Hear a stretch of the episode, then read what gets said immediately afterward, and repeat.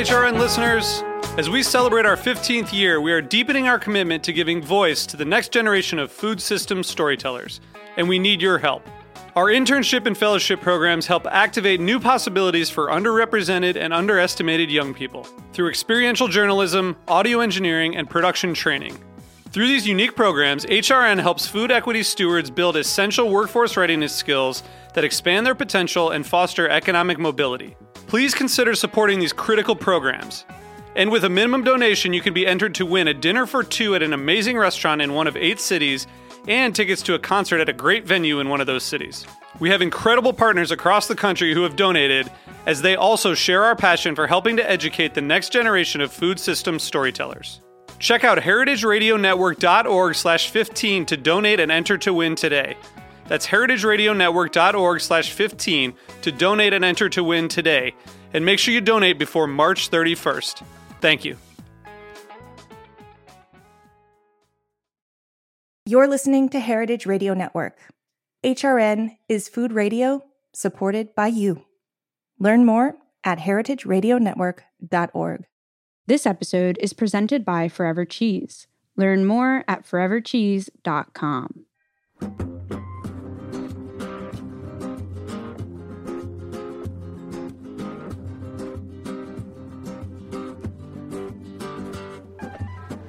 Oye, entonces te presentas como Álvaro, pero el nombre es Guitarrica de la Fuente.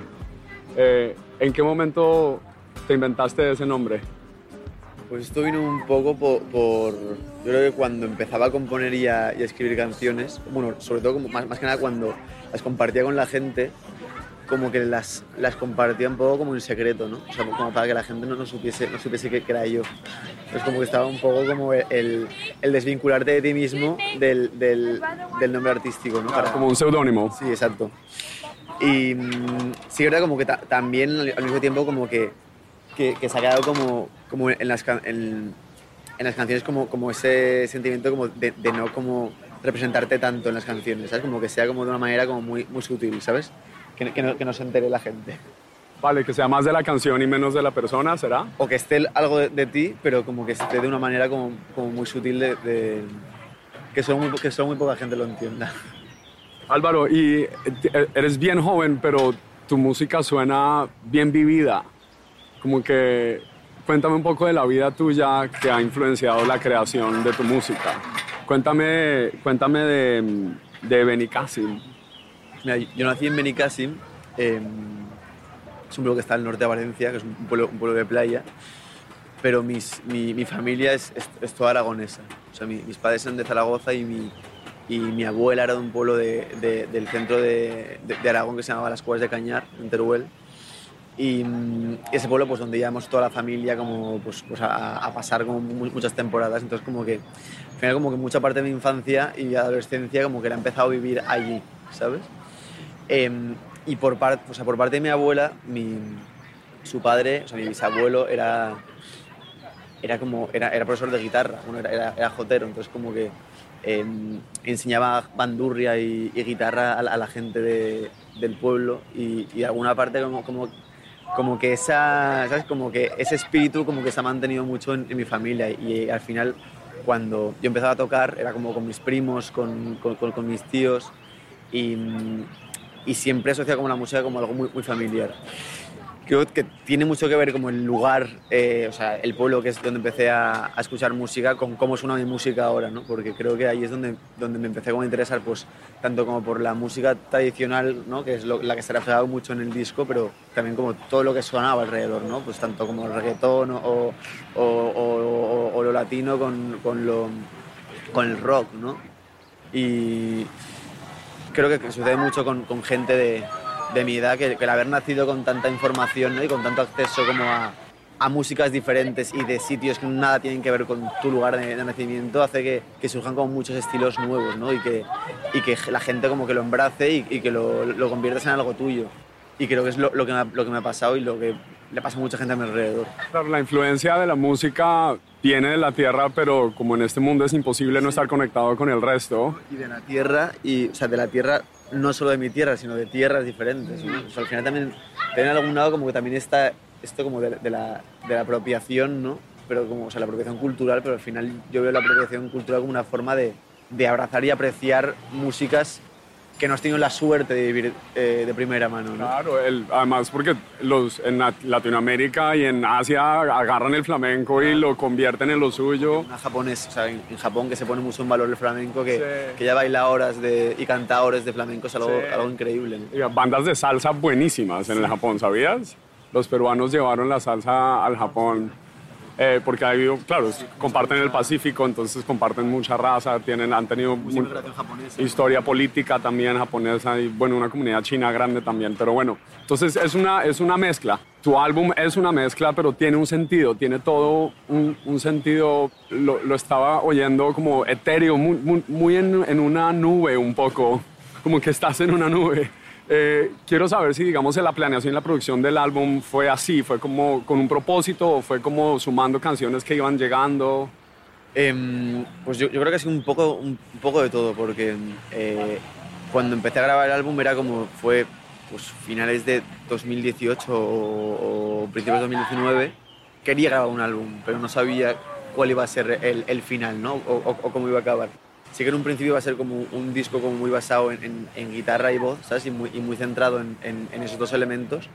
Pero creo que con el tiempo, o sea, yo al final quería sentía como, como que me había expuesto como muy rápidamente y realmente yo iba con siete canciones bajo el brazo y, y estuve haciendo tres giras con siete canciones y- y versiones. Entonces como que sentía que la gente solo tenía un atisbo de, de- de lo que yo era, ¿no? Entonces para mí el haberme tomado todo este tiempo ha sido como una forma pues, de, de- de bajar todas esas ideas y reflejarlas en, este disco. Lo que tú dices como de, esto de- del sentimiento etéreo, al final como que creo que no es algo intencionado, sino como, que es algo que, va saliendo solo, ¿no? O sea, también a mí me pasa como mi, mi forma de componer, que es la, forma en la que me sale, creo que, lo que me parece interesante o, lo que me parece emocionante es el contar historias que no sean literales, ¿no? O sea, que, creo que a través como de las palabras y de crear imágenes, al final es como que, que suscita muchas más cosas a la gente, ¿no? Y que pueda llegar a mucha más gente porque al final el mensaje es tan amplio y es una, una interpretación tan, tan adaptable a la gente, o sea, tan, que puede coincidir con tanta gente. Claro, a, a carta cabal es así. Y el video también se presta para un montón de interpretaciones, tiene un sentido, pero la letra está, son, son como conceptos, sentimientos. ¿Hay una historia detrás, una en concreta sobre esa canción? Pues mira, para mí eh, esta canción creo que, que, eh, o sea, fue la que salió al mismo tiempo que el álbum, el mismo día, el mismo día que el álbum. Eh, o sea, como que fue el último adelanto del disco y para mí como que contenía mucho, eh, o sea, al igual que, hay mucha influencia como tradicional, para mí en esta canción la influencia que hay es como de la música de los 80, ¿sabes? Y creo que, está como muy presente Mecano y, y, y Loquillo, ¿sabes? Ahí, o sea, al final como el... Y también a carta cabal es una forma como muy pasional de, de decir, alguien es eh, algo a carta cabal, o sea, como en su máxima expresión, ¿no? Y como tanto en, el vídeo como en la letra, eh, quería como presentar como esa como sensación como de juventud y de, y de frescura y de, y de inocencia, pero también como de picardía que hay como en, en el álbum. Y hay como, bueno, hay tres generaciones en la historia, en el video. El video está nominado a un Latin Grammy, felicitaciones. ¿Es tu primera nominación? Sí, sí. ¿Dónde estabas cuando te contaron? Pues fue nada más, de hecho fue el, no sé, fue el martes, eh, que llega- llegamos a México, a México el lunes y el martes toca, o sea, tenía concierto, el primer concierto de los dos días en, en Ciudad de México y fue amanecer por la mañana y amanecer con la noticia. Bien, bien, hay que celebrarlo. Ahora estás acá en un día espectacular en Manhattan. Eh, ¿Te inspira esta ciudad, venir a Nueva York? ¿Has venido antes? ¿La absorbes, la vives? ¿O digamos no tanto porque lo tuyo es más de alma? No, eh, mira, eh, de hecho como que acabamos de llegar, llegamos ayer y es mi primera vez en Nueva York. También creo que el... ¿Cómo? No, ¿Nunca habías venido? Bueno, ¿y qué tal? Pues, pues mira, te voy a decir como que fue mi primera vez también en México la semana pasada. Y de las po- 24 horas que hemos estado aquí, como hemos notado como la diferencia en la gente, ¿no? Como que la gente en México es increíblemente amable y educada y aquí es como, hay como mucha hostilidad, ¿no? Y también, o sea, esto que dices, como creo que, que Nueva York es una ciudad como abierta al final a todo el mundo, ¿no? Y que todos los personajes del mundo han, han pasado por aquí. También como justo antes de venir leía como estaba el, el- el- el libro de, de un poeta en Nueva York de, de Lorca, que, que era- que es cuando vino él que, pues, en, en- en los años 30 y describe como esto como, como una ciudad como muy hostil ¿no? y como muy, como muy diferente a, a- a- a de lo que venía él. ¿no? Pero creo que, que al final los lugares los haces tuyos y, y y los adaptas a tu, a, a tu, a tu personalidad. ¿no? Bueno, bien lindo. Además, esta ciudad se presta para eso. Tiene un universo para todo, digamos. Es la capital del mundo. Sí, en, en- mira, cuando vine a vivir acá, vine a vivir en Queens, en Astoria, Sunnyside, después Harlem. Estuve con los latinos, con los afro, después en Manhattan, en Chelsea, con los ricos, los pobres, hay de todo. Es un universo. Es una burbuja, ¿eh? También porque es como una entrada a Estados Unidos, pero Estados Unidos es un país distinto. que es completamente diferente. Sí, sí, es un universo distinto. Y hay, y hay mucho debate racial en, en el, y político en este país hoy en día. Te quiero preguntar un poco por eso, porque pasa mucho y a todos los artistas que les hablo, yo creo que el arte tiene que ser político. No sé si tú piensas lo mismo o no. Eres joven, estás viendo el mundo. Eh, ¿Tienes algún mensaje ahí que quieras hablar o no, o no quieres meter tu arte ahí? creo que al final, o sea, como que te sale, sale, sale por sí solo, ¿no? El, o sea, como el, en el discurso que tengas como que se refleja lo que, lo que, lo, lo que quieres contar, ¿no? Mira, para mí como una, una figura muy importante como que, que me ha marcado mucho fue eh, José Antonio Labordeta, que es, que es un personaje de, de- de Aragón que fue cantautor eh, después de la, o sea, como en, en- en los 70 y con mucha canción protesta ¿Después del franquismo Sí, o durante? du- después, bueno, durante y, y después. Y fue alguien como que reivindicaba mucho pues, el sentimiento de la tierra o, o- y est- estuvo activo desde, desde joven hasta que murió. O sea, eh, estuvo involucrado en, fue diputado en, en las Cortes y hay un vídeo famosísimo mandando a la mierda a, a- a todo el mundo, ¿sabes? Como diciendo, aquí no siempre nos habéis tenido callados y, y, pues váyanse ustedes a la mierda, ¿no? Y que es que, que est- está grabado ese momento y tenía programas de televisión que iba al final creo que como, como que se preocupaba mucho como por, por, por la, por la conservación como, como de los orígenes y de y sobre todo también como de, de- de este éxodo rural que ha habido en España como durante mucho tiempo en el que como que eh, al menos en mi pueblo por ejemplo en el pueblo de mi abuela es un pueblo de 70 habitantes que, que se llena pues cada vez que, que vuelve la gente, ¿no? O sea, como, como que son fiestas y que, pues, que pasa de tener 70 pues, a 300 habitantes, ¿no? Pero al final eh, creo que también en, en- en este disco eh, se llama La Cantera realmente porque la cantera es como nos llamaban a los jóvenes cuando nos veían por el pueblo, ¿no? Como Cuando, al grupo de Claro, jóvenes. cuando volvíamos todos los, los niños, pues veían como que, que, el- que volvía a haber como plenty de, de niños por, por la calle. Y o sea, es un pueblo que, es- que, es- que está, que la media de edad es el 80% son, tienen 80 años. ¿no? Y, y la, la escuela se acabó de cerrar ahora porque no había suficientes niños. Hasta ahora que llega una familia de Córdoba con ocho hijos y lo- la pueden reabrir de nuevo. Abrieron por esa Sí. familia, wow. Y realmente es un problema, pero que creo que, que hay que defender. O sea, para mí como el sentimiento de, de la cantera es como esa, la juventud como que de alguna forma sirve como de, de de relevo generacional, ¿no? Con, la, con el ímpetu como de, de conservar como esta- o sea, los valores y, y- y la, y, la, y la vida de, de los pueblos, ¿no? Y, de, de los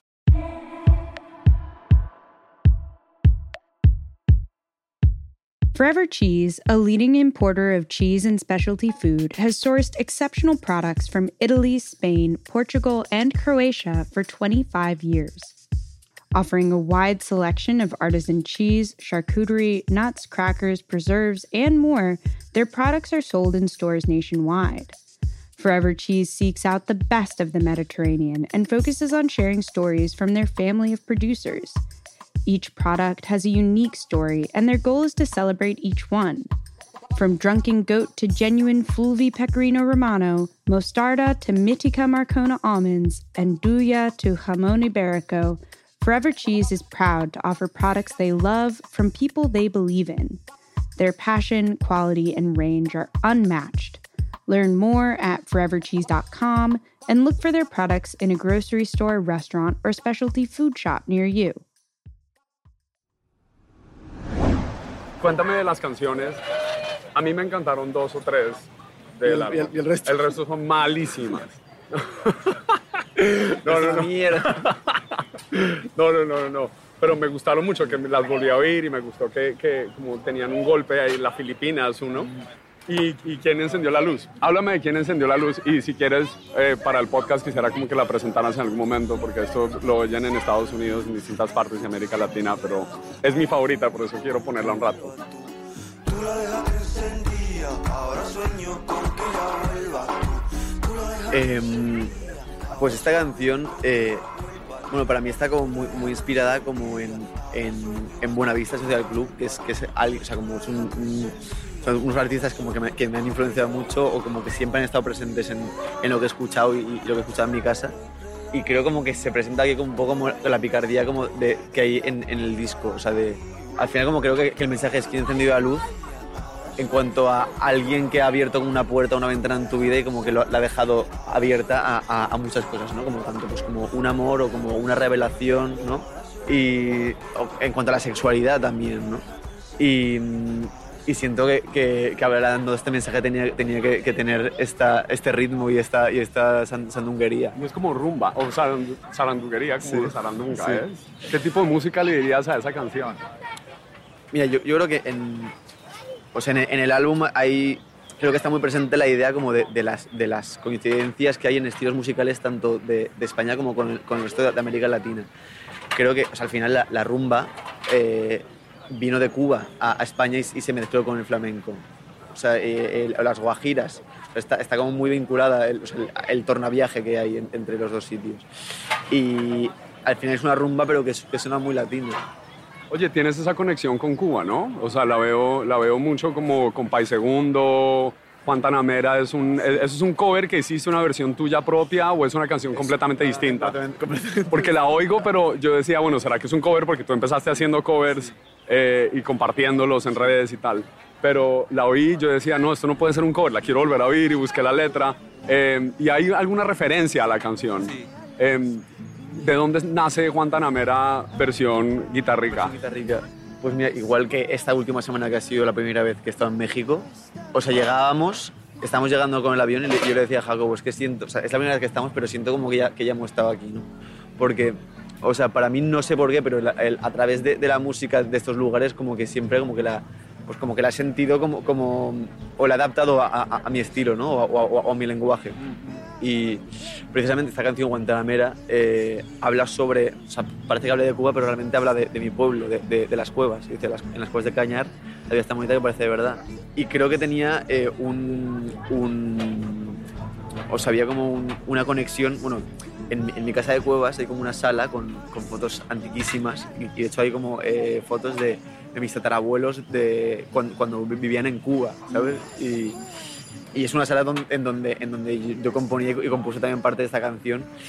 Y creo que, claro, como que esa música como que al, al principio era una, una, una canción como que me que tenía como mucha reminiscencia a Cuba, pero la acabé componiendo en cuevas y acabo hablando de, de, mi pueblo y tenía todo el sentido, ¿no? Como por, tengo, como por, por, la, por la decadencia quizá o por, o por, por ese estilo de vida como tan, como tan de, de ensoñación que no he vivido, pero, pero, pero sé que, que- o, o me da la impresión que es así. Y, eh, me estabas diciendo que tus tatarabuelos, o sea, ¿tenías familia en Cuba, de Cuba o, Mira, yo, te- o vivieron allá por...? yo tenía un, un tatarabuelo que era que era se- eh, que estaba en el seminario y lo mandaron a la, a la, pues a la guerra a la guerra allá.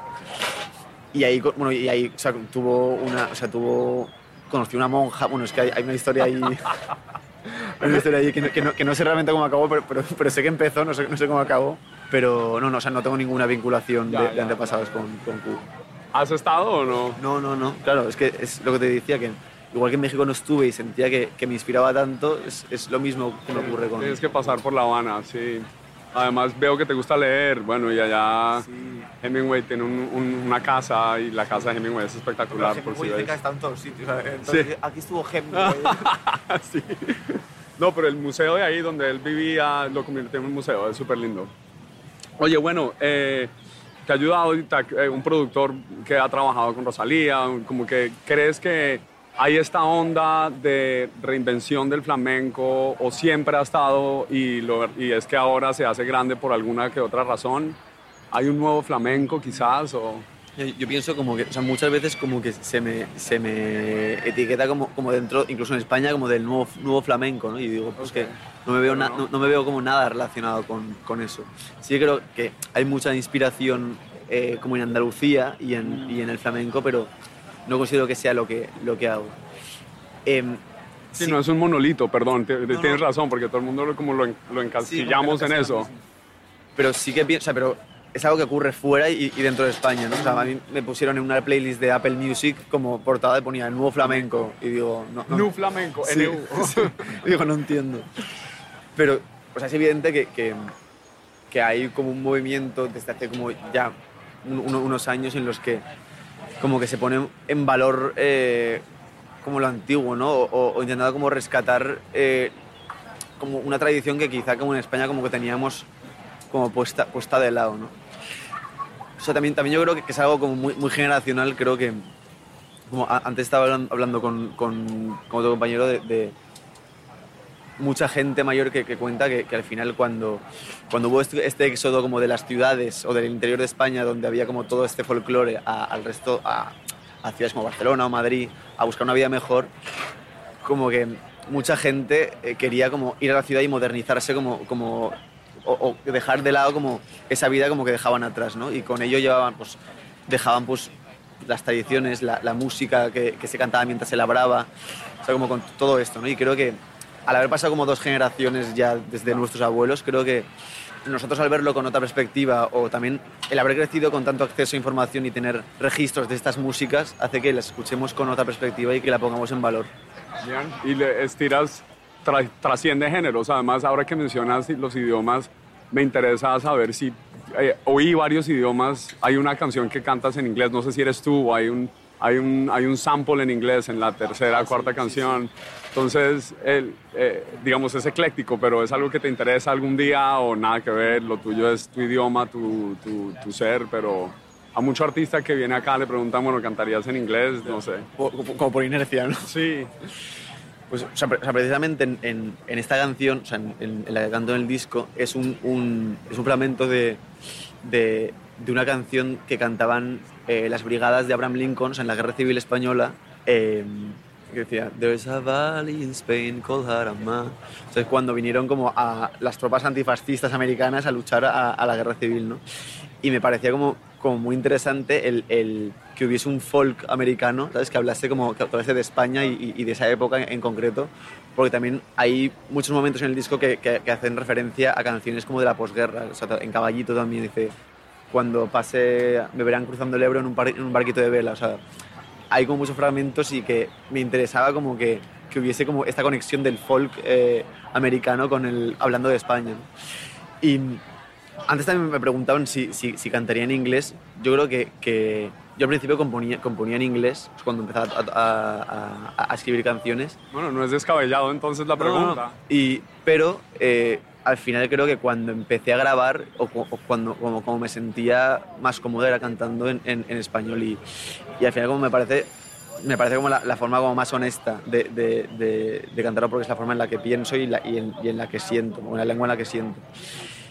Y además yo creo que, que estamos en un momento en el que como que hay, hay que ponerlo en valor, ¿no? O sea, como que, que, que ya no va solo, o sea, que, que- que va más allá del, del reggaetón y de, y de, y de, y de la música festiva y que, y que se extrapola como... También que el reggaetón como que se está convirtiendo, está como rompiendo fronteras, ¿no? Y, y- y esto permite también pues que la música en español de otros estilos también llegue a estos, a estos lugares, ¿no? Cambian el idioma también y el lenguaje siempre es cambiante. Sí, sí. Súper lindo. Gracias por estar con nosotros. Felicitaciones por ese trabajo. Siento que tienes un alma vivida, pero tienes 24 añitos, así que bienvenido a Nueva York. Suerte esta noche. ¿Cómo te sientes cantando en Nueva York? ¿Te parece emocionante? ¿Prefier- ¿Quieres volver a México? ¿No hay significado alguno? No, no, o sea, tengo muchas ganas de, de tocar aquí y de, ¿sabes? Como de ver cómo reacciona la gente americana, ¿no? O, sea, o, o- o la gente neo- neoyorquina como, como algo como tan, tan ajeno a ellos, ¿no? Y tan propio tuyo y tan específico. A ver si entienden el chiste. A ver, a ver, a ver, a ver, ya veremos. Bueno, muchísimo gusto, hermano. Que gracias. ¿eh?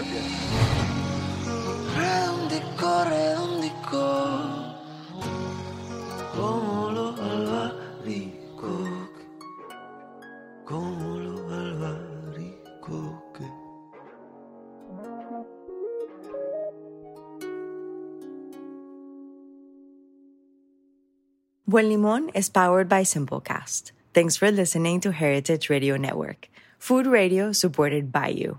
For our freshest content, subscribe to our newsletter. Enter your email at the bottom of our website, heritageradionetwork.org. Connect with us on Instagram and Twitter at heritage underscore radio. You can also find us on facebook.com slash heritage radio network.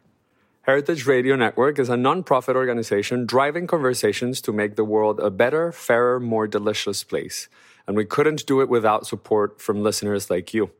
Want to be part of the food world's most innovative community? Subscribe to the shows you like, tell your friends, and please join the HRN family by becoming a member. Just click on the beating heart at the top right of our homepage. Thanks for listening.